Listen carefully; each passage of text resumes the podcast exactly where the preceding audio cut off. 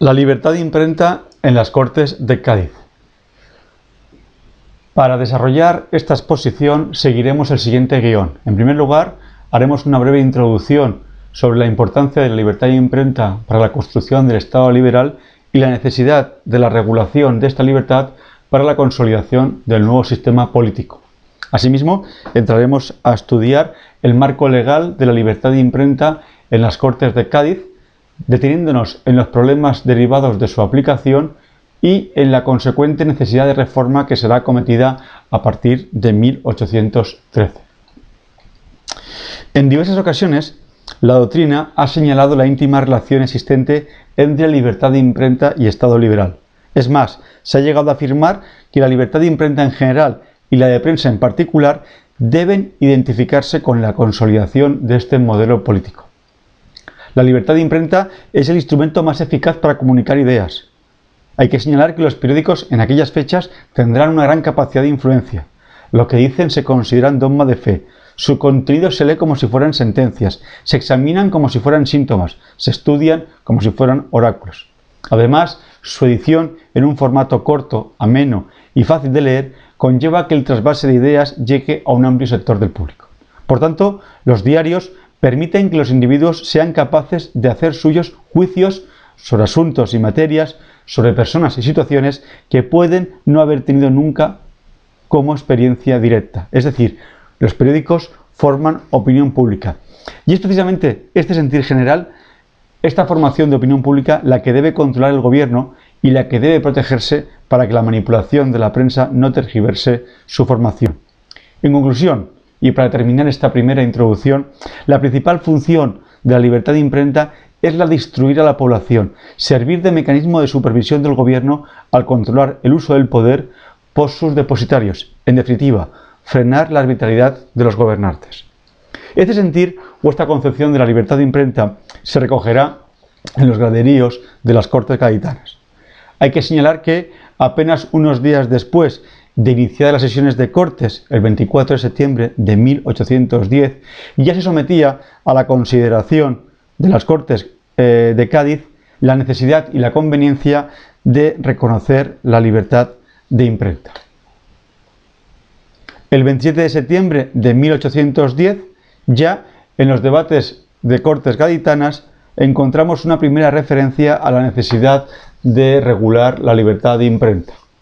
Lo cierto es que esa necesidad se puso de manifiesto y el 8 de octubre de ese mismo año ya se sometía a la consideración de las Cortes la necesidad de regular las cuestiones o el ejercicio de la libertad de imprenta. El proyecto será sometido a debate a partir del 14 de octubre de ese mismo año.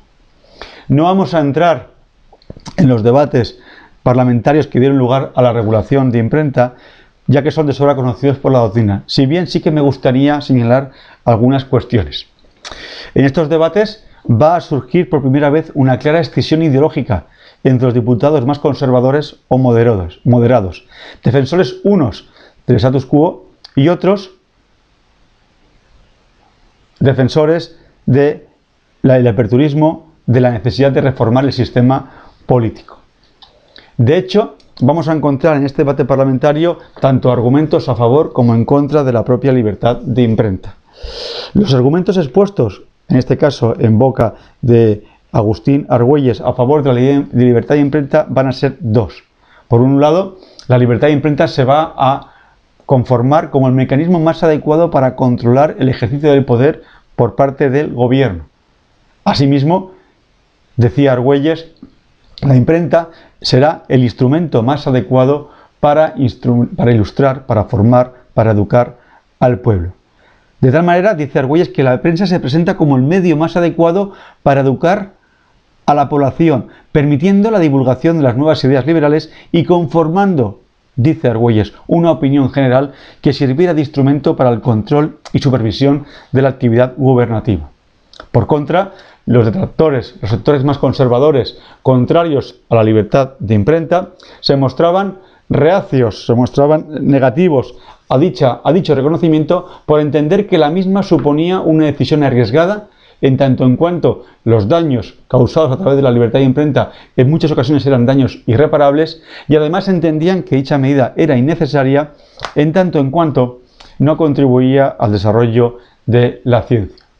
Traemos a título de ejemplo algunas de las intervenciones recogidas en, eh, en, los debates del diario de Cortes, así por ejemplo en la sesión del día 16 de octubre de 1810, el, diputado Oliveros se manifestaba a favor de la libertad de imprenta, diciendo, entre otras cosas, y leo textualmente, que la censura previa que encadena a la libertad de imprenta es contraria a la propagación de las luces y obra de los tiranos, que aman necesariamente las tinieblas.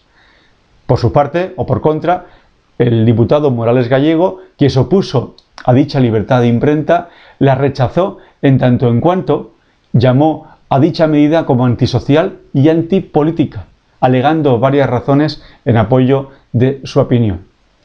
Lo cierto es que estos argumentos en favor de la libertad de imprenta quedan perfectamente resumidos en esta intervención del parlamentario Muñoz Torrero, quien en el día 17 de octubre de 1810, alegando en favor de la libertad de imprenta, viene a argumentar la necesidad de la misma para salvaguardar los abusos, para proteger al pueblo de los excesos cometidos por el poder ejecutivo. Y así afirma que en caso de que no quisiesen separarse de la voluntad de la nación, que esta, la libertad de imprenta, no puede ser otra que el tribunal pacífico de la opinión pública, es decir, la facultad de hablar y de escribir, leo textualmente, que es la barrera del despotismo y del poder inmenso de la corona, lo cual se conseguía con la libertad política y la libertad de imprenta.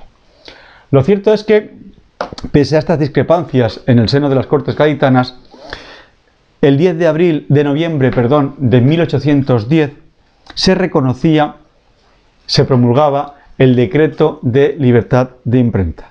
Es un decreto compuesto de un primer preámbulo y apenas 20 artículos con una disposición final. De este aspecto formal nos interesa destacar su preámbulo en el que se regulan con detalle cuáles son las razones, se incide de nuevo en los motivos que llegan a regular la libertad de imprenta. Atendiendo, dice, las Cortes Generales y Extraordinarias a que la facultad individual de los ciudadanos de publicar sus pensamientos e ideas políticas es, y leo textualmente, no sólo un freno de la arbitrariedad de los que gobiernan, sino también un medio de ilustrar a la nación en general y el único camino, termina, para llevar al conocimiento de la verdadera opinión pública. Pues bien, en base a estas razones se promulgaba, vuelvo a insistir, el 10 de noviembre de 1810 un primer decreto reconociendo la libertad de imprenta. Un decreto que cuanto a su contenido se estructura de la siguiente manera. En su aspecto sustantivo material parte de un reconocimiento general de la libertad de imprenta, a continuación regula los tipos de ilícitos y las consecuentes penas ligadas a los delitos cometidos a través de la prensa, establece un claro régimen de responsabilidad y finalmente fija el procedimiento, el trámite a seguir para eh, enjuiciar los abusos cometidos a través de la imprenta. El reconocimiento general de la libertad de imprenta se acomete en el artículo primero. Leo textualmente. Todos los cuerpos y personas particulares de cualquier condición y estado que sean, tienen libertad de escribir, imprimir y publicar sus ideas políticas y aquí viene la clave, sin necesidad de licencia, revisión o aprobación alguna anterior a la publicación. Hay que señalar que en este expreso, en este escrito, se incluye la libertad de imprenta, se excluye, mejor dicho, la censura previa para los impresos de ideas políticas. Se excluye de forma clara y, manifiesta los escritos de materias religiosas, que según el artículo sexto de este mismo decreto quedarán sometidos a la censura del ordinario del lugar. Hay que señalar que esta misma idea será recogida posteriormente cuando sea promulgada la Constitución de 1812 en el artículo 371 de la Carta Magna Gaditana, donde se señala y leo de nuevo textualmente, que todos los españoles tienen libertad de escribir, imprimir y publicar sus ideas políticas sin necesidad de licencia, revisión o aprobación alguna anterior a la publicación. Reseñar que este artículo 371 de la Constitución de Cádiz, curiosamente se encuentra ubicado dentro del título dedicado por la Constitución a regular la instrucción pública. Llama la atención la importancia o la repercusión mediática que el reconocimiento de la libertad de imprenta tuvo en el Cádiz de la época. Traigo a colación un, escrito publicado eh, en el diario El Conciso, en concreto en el Concisín Menor, de fecha sábado 20 de octubre de 1810.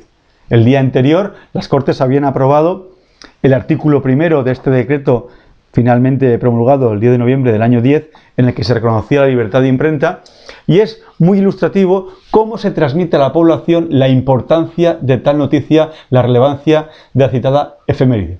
En un lenguaje claro, directo, siguiendo la estructura de un diálogo eh, en el, mantenido entre un padre y un hijo, se manifiesta el periódico en estos términos. Papá, papá, traigo una buena noticia, gorda y segura, decía el niño. Vamos, dila, ¿cuál es? Acaba pronto, ¿qué hay de nuevo? Le inquiere el padre. Vengo de la isla, de la isla de León, se entiende. Las Cortes han decretado la libertad de imprenta. Solo 32 votos, si no me engaño, hubo en contra, le señala el hijo al padre. Mucho me alegro, afirma el padre. Jamás dudé de tal resolución. Era ofender a tan augusto Congreso sospechar otra cosa. Entra, dime, ¿qué sabes tú si esta noticia es buena o mala? Toma, pues si todos suspiraban por ella.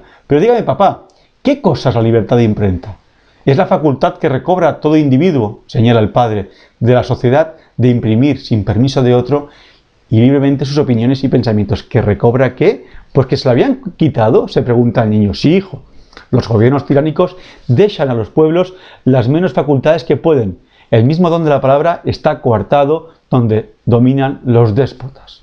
He, querido traer este, este impreso porque da, en mi opinión, una clara muestra de cómo se transmite a una sociedad, en su mayoría analfabeta, la importancia, la necesidad de acometer esas reformas que son innatas, que son esenciales para la propia consolidación del nuevo sistema político del Estado liberal y con ello el reconocimiento de la libertad de imprenta.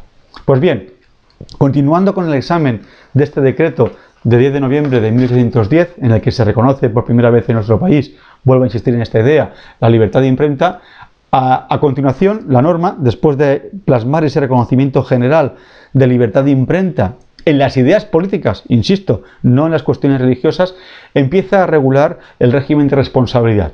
Establece que los responsables por los abusos cometidos a través de la imprenta, en el artículo tercero, serán los autores e impresores. De igual modo, a continuación, en el artículo 4, se señalan cuáles son los tipos delictivos. Se dice que son los libelos infamatorios, los escritos calumniosos, los subversivos de las leyes fundamentales de la monarquía, los escritos licenciosos y contrarios a la decencia y buenas costumbres, todos ellos serán castigados con la pena de la ley que aquí se señala. Hay que reseñar y este es uno de los defectos que veremos en esta normativa y que planteará algunos inconvenientes en la praxis, que la ley, este decreto de noviembre del año 10, no define qué se entiende por libelo infamatorio, ni por escrito calumnioso, ni tampoco por escrito subversivo o licencioso. Esta falta de concreción de definición de los tipos delictivos va a suscitar algunos inconvenientes graves en la práctica. Al mismo tiempo, la ley no especifica cuáles son las penas correspondientes a cada uno de estos delitos, a cada uno de estos tipos delictivos. Lo que también suscitará diversas interpretaciones en la doctrina y necesariamente eh, de importantes dificultades prácticas. En cuanto a la tramitación de los delitos cometidos a través de la prensa, hay que señalar que estos se extraen de la jurisdicción ordinaria y se atribuye su conocimiento a unos órganos de nueva creación denominados juntas de censura. Poco regula la normativa sobre estas nuevas instituciones, limitándose a señalar en su articulado cuál es su composición y cuáles son sus funciones. Podemos decir que las juntas de censura van a ser órganos colegiados designados por las propias Cortes, que se van a organizar se van a articular mediante un sistema de carácter piramidal, encontrando una Junta Suprema en la cúspide, con sede en Madrid, y tantas juntas subalternas como provincias se encuentre dividida el territorio peninsular.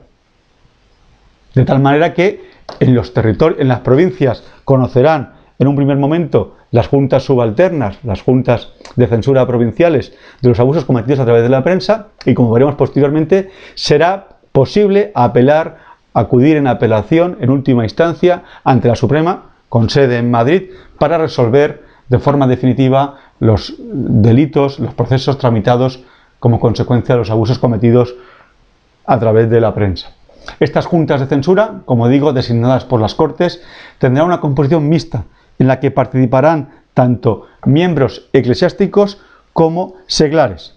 Así, por ejemplo, en las juntas provinciales, que estará integrada por cinco individuos, al menos dos serán eclesiásticos. Y la Junta Suprema, como digo, con sede en la capital del reino, estará integrada por nueve individuos, de los cuales tres necesariamente habrán de ser eclesiásticos.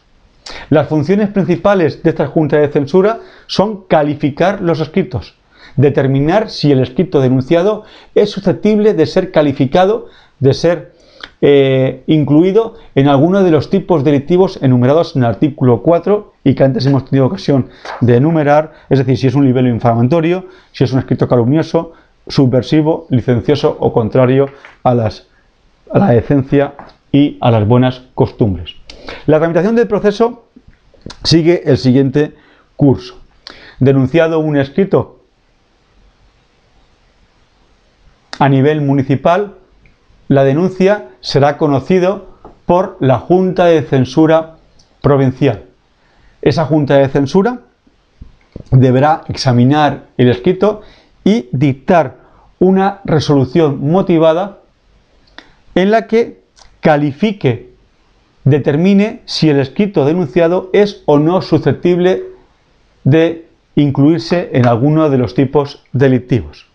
Además, podrá esa Junta de Censura instar a la autoridad judicial correspondiente, al juez de primera instancia de la población en el que se hubiera publicado el escrito, para detener la publicación. Una vez que haya dictado esa primera censura, se notificará a las partes interesadas que podrán solicitar podrán recurrir la decisión de la Junta Provincial y solicitar que esa misma Junta Territorial revise, emita una segunda censura. En caso de que las partes no estén tampoco de acuerdo, alguna de ellas, en esa segunda censura emitida por la Junta Territorial o Provincial, cabe la posibilidad de que se recurra, en este caso en apelación, ante la instancia superior jerárquicamente, ante la Junta Suprema, para que ésta conozca el expediente, conozca el escrito y emita su parecer, emita una nueva calificación sobre el escrito impugnado. La Junta Suprema, también de forma motivada, emitirá su tercera censura, que también, de nuevo, podrá ser revisada a instancia de las partes por la propia Junta Suprema. Esta sería la cuarta y última censura.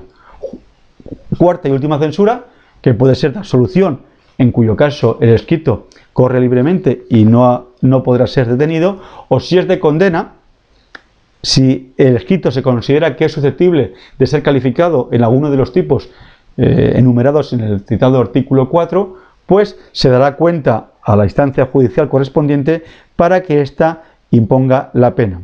Esta última resolución de la Junta de Censura Suprema, la cuarta censura, insisto, se considera definitiva y firme y no cabe recurso alguno contra ella.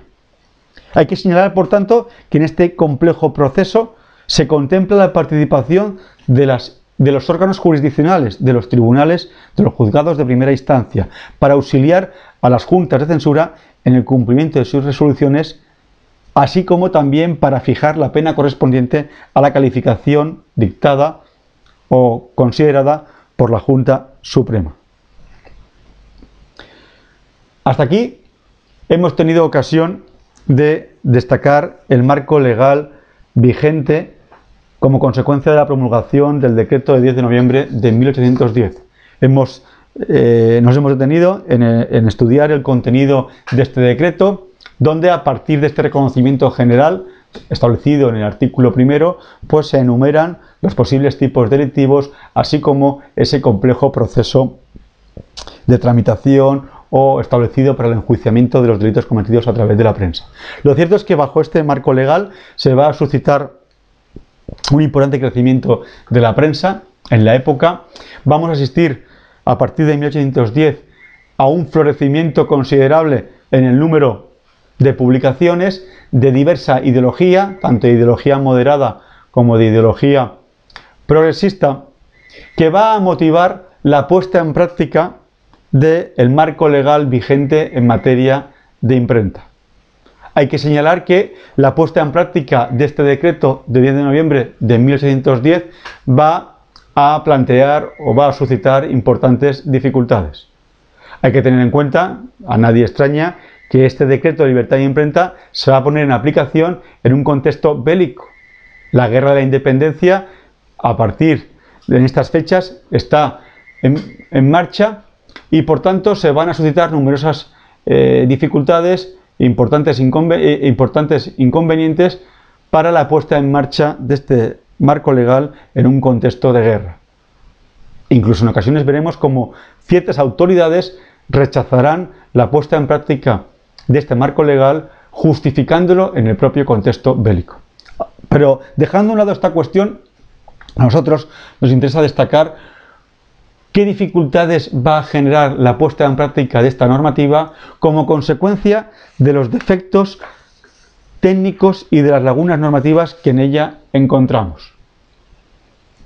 Dejando a un lado los supuestos graves que motivaron que se ignorara por parte de las Cortes la aplicación de la propia legislación de imprenta, como es el caso del expediente impreso de la España vindicada en sus clases y jerarquías, o el Robespierre español, supuestos en los que, por ejemplo, en el primero, el gobernador civil de Cádiz ignoró la legislación vigente y retuvo los ejemplares de dicha publicación, la España vindicada en sus clases y jerarquías, sin esperar a que tomara la decisión correspondiente la Junta Suprema Gaditana, como así establecía la legislación vigente. Algo similar ocurrió con el periódico Robespierre cuando, en la noche del 29 de junio de 1811, las autoridades gaditanas ordenaron el secuestro y detención de su autor sin mediar fallo alguno de la Junta de Censura. Pero dejando a un lado estos casos graves que llevaron incumplimientos manifiestos ignorancia, diría yo, del propio marco legal de la imprenta, son numerosos las dificultades, los defectos técnicos, las lagunas que este marco legal va a suscitar y que va a generar dificultades en la puesta en práctica de la misma. El hecho de que los miembros de la Junta de Censura sean inamovibles, el hecho de que no queden claros cuáles son las competencias de la Junta de Censura o incluso que no se sepa con claridad en qué términos deben redactarse las resoluciones de las juntas o quién es la persona legitimada para recurrir las censuras dictadas por las juntas provinciales, van a generar importantes dificultades que será necesario salvar en el futuro.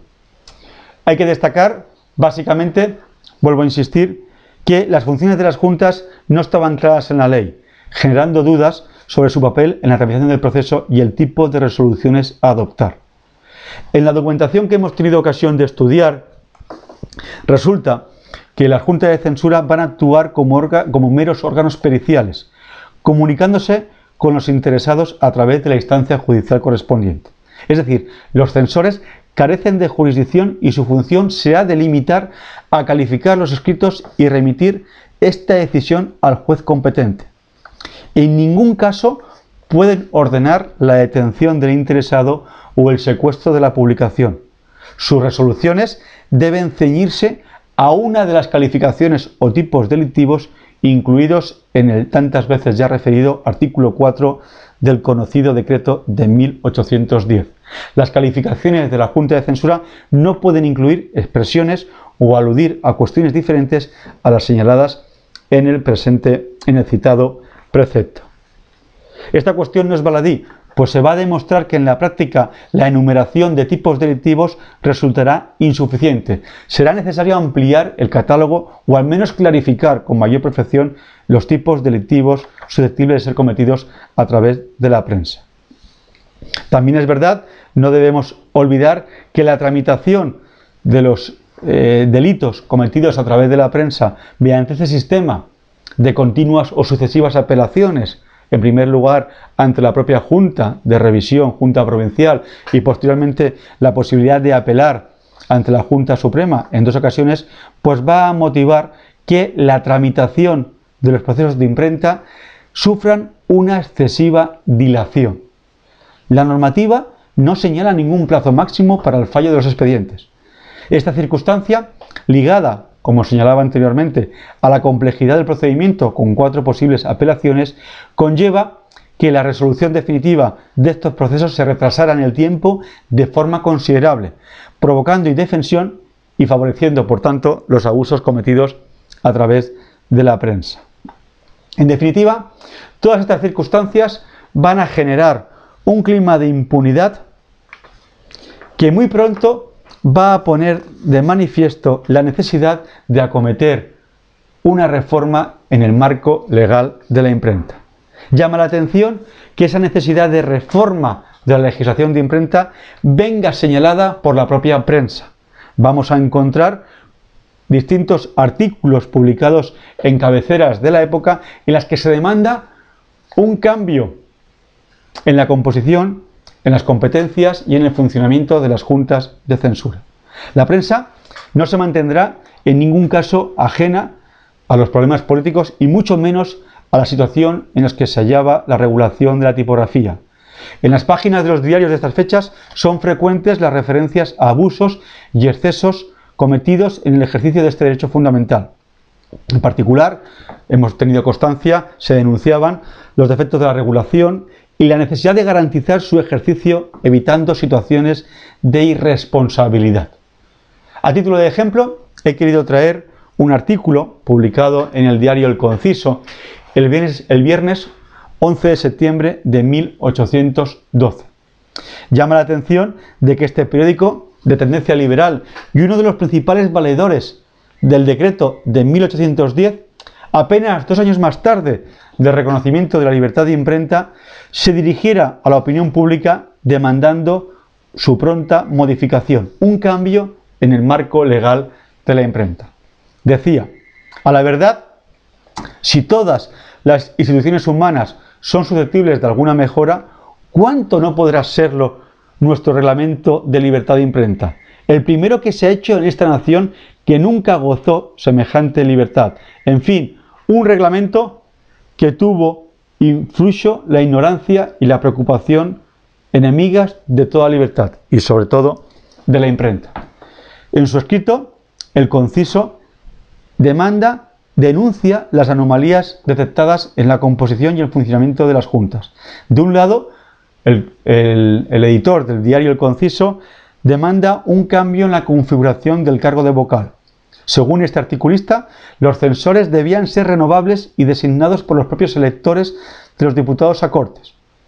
En su opinión, este oficio, el oficio de censor, no podía ser comparado al de magistrado, al de juez técnico, pues aquellos no necesitan estudio o profesión para su desempeño y son irresponsables en su actuación. De igual manera, en este artículo del conciso se demandaba una clarificación en las funciones de las juntas de censura. Para el autor de este escrito, las juntas de censura han de carecer de cualquier poder de jurisdicción y su función debía limitarse a fijar los términos en que debían redactarse las calificaciones, evitando interpretaciones arbitrarias o una posible indefensión ante definiciones como impolítico, depresivo o chocante. Respecto al procedimiento, también en este artículo se incide en la excesiva duración de sus trámites y en los perjuicios que esta situación causaba a los interesados.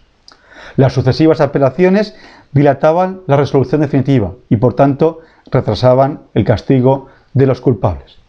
En definitiva, en este marco social y político, en este debate ideológico, vamos a asistir en 1813 a la reforma del marco legal de la imprenta. La justificación de esta reforma es clara. Las reivindicaciones parlamentarias, la propia demanda de la sociedad van a poner de manifiesto la necesidad de modificar la legislación de imprenta para controlar los abusos, evitar los excesos que dañaban a la propia existencia del modelo constitucional y que se cometían estos abusos, estos excesos a través de la prensa. Pues bien, para solventar este problema, en 1813 se dictarán dos nuevas disposiciones. Una, llamada de adiciones a la libertad de imprenta, y otra, denominada Reglamento de las Juntas de Censura. Este nuevo marco legal venía a cubrir las lagunas detectadas, subsanando buena parte de las deficiencias técnicas denunciadas. Pero veámoslos con algún detalle. El decreto adicional a la libertad de imprenta de 10 de junio de 1813 insiste, mejor dicho, no introduce modificación alguna respecto a la formulación general del derecho a la libertad de imprenta, reconociendo, por tanto, la vigencia de esa libertad sin censura previa en materias políticas y manteniendo la existencia o el control previo por parte del ordinario del lugar en las cuestiones religiosas. De igual manera, este decreto de 1613 introduce cambios en la composición de las juntas. Habla de la necesidad de que los cargos de censor sean movibles, renovables en su totalidad cada dos años. Al mismo tiempo, establece que los censores estarán sometidos al régimen de responsabilidad fijado en el decreto de 24 de marzo de 1813 como el resto de los empleados públicos. Pero sin duda, donde mayores cambios vamos a encontrar en este nuevo marco legal será en la tramitación, en el funcionamiento de esas juntas de censura. Se clarifica quién es la persona legitimada, quién disfruta de la legitimación activa para interponer, para denunciar e incluso para recurrir las calificaciones de la Junta de Censura. Se establece que la Junta de Censura necesariamente ha de actuar a instancia de parte. Nunca procederán de oficio a la calificación de ningún impreso. Y las denuncias de los impresos ante el juez corresponde al letrado o fiscal nombrado anualmente por los ayuntamientos en los que se ubica la Junta de Censura. De igual manera, se establece una clara regulación a la hora de fijar los trámites de este proceso, fijando plazos para su resolución definitiva, en tanto en cuanto se establece la necesidad de que la Junta resuelva en el plazo fijado por el juez a su arbitrio, atendiendo al volumen y a la cantidad del impreso denunciado. Es decir, una vez que el juez conoce la denuncia contra el impreso, éste lo remitirá a la Junta para que emita su calificación y fijará un plazo para que la misma emita su parecer. De igual manera, se clarifican cuáles son los tipos delictivos. Encontramos una importante modificación a la hora de definir qué se entiende por escrito subversivo con la finalidad de aportar luz, de solventar los problemas anteriores en cuanto a las dudas de interpretación de términos como subversivo, injurioso o infamatorio. Otra modificación importante que encontramos en este decreto de junio de 1813 es que desaparece la cuarta censura ante la Junta Suprema. Es decir, se elimina una fase de apelación de tal manera que la calificación emitida por la Junta Provincial podrá ser revisada a petición de las partes por segunda vez por la Junta Provincial o Territorial y esa segunda resolución podrá ser recurrida en apelación ante la Junta Suprema que solo emitirá una tercera y última calificación motivada que dará lugar, que pondrá fin al expediente que tendrá carácter firme y no cabrá contra la misma ningún tipo de recurso o reclamación. Se trata de un elemento que al igual que la fijación de plazos trata de reducir en la medida de las posibilidades los plazos, el tiempo, la dilación excesiva hasta aquel momento que se había seguido en la tramitación de los procesos de imprenta. Junto a este decreto adicional a la libertad de imprenta, la otra disposición que se promulga en estas fechas afecta al funcionamiento de las juntas de censura. La falta de regulación, la falta de, preceptos sobre la forma de funcionar de estos órganos censores va a obligar a promulgar una normativa en la que se establezcan pues, eh, los requisitos para el funcionamiento interno de la misma. Vamos a asistir a una clarificación del procedimiento interno a la hora de elegir al presidente y vicepresidente de la correspondiente Junta Suprema. De igual manera, la normativa va a prever la posibilidad de que esta Junta Suprema celebren tanto sesiones ordinarias como sesiones extraordinarias, fijando también cuál es tanto el quórum como el número de votos necesario para poder tomar acuerdos. En ese sentido, se establece que la toma de decisiones por las juntas de censura se adoptarán por pluralidad absoluta de votos, existiendo o reconociendo la posibilidad del voto particular, así como el voto por escrito. Estas juntas también se señalan en este reglamento cómo han de ser financiadas a través de la Tesorería General, la Junta Suprema, y por las propias diputaciones provinciales, las juntas territoriales. En fin, este conjunto normativo viene a suplir las lagunas, viene a corregir las deficiencias de la normativa anterior con la clara finalidad de acabar con los excesos, con los abusos de la imprenta, sobre todo con la situación de impunidad que las anomalías técnicas de la legislación anterior habían suscitado en la práctica. Lamentablemente, de poco sirvió la reforma de 1813. Como todos sabemos, el 4 de mayo de 1814 supone el regreso de Fernando VII y el consecuente decreto de abolición de la Constitución de Cádiz y toda la obra legislativa derivada de las propias Cortes. Llama la atención cómo el Semanario Cristiano Político de Mallorca, el 9 de junio de 1814, un periódico de ideología conservadora, eh, anuncia a sus lectores el fin del régimen liberal. pobrecito liberal, ¿por qué andas tan cabizbajo? se pregunta. Ese rostro tan caído indica un grande fracaso. ¿Es porque el dulce Fernando ocupa su augusto trono o es porque el nuevo Congreso dejó de existir del todo? ¿Es porque el código sacro ya no es más que papel seco que servirá de envoltorio a drogas del confitero? Pues bien, pues con estas palabras terminaba la primera experiencia liberal española de 1810 a 1814 y con ella también el marco legal de la imprenta. Con esta intervención, y ya concluimos, hemos querido poner de manifiesto la íntima relación existente entre libertad de imprenta y Estado liberal hasta el punto de que la regulación de la imprenta, el reconocimiento de la libertad de imprenta va a ser consustancial a la propia existencia del régimen liberal. De hecho, como hemos manifestado al principio de nuestra intervención, apenas unos días después de constituirse las Cortes de Cádiz, una de las primeras cuestiones y una de las primeras normas que van a salir de esos debates parlamentarios será la promulgación del decreto de libertad de imprenta. Un decreto, el decreto de 10 de noviembre de 1810, que va a poner de manifiesto por primera vez en nuestra historia parlamentaria pues la existencia de importantes instituciones ideológicas en el seno de las Cortes, pero que también en su regulación va a presentar importantes anomalías, manifiestas lagunas que van a suponer o van a conllevar dificultades en su puesta en práctica.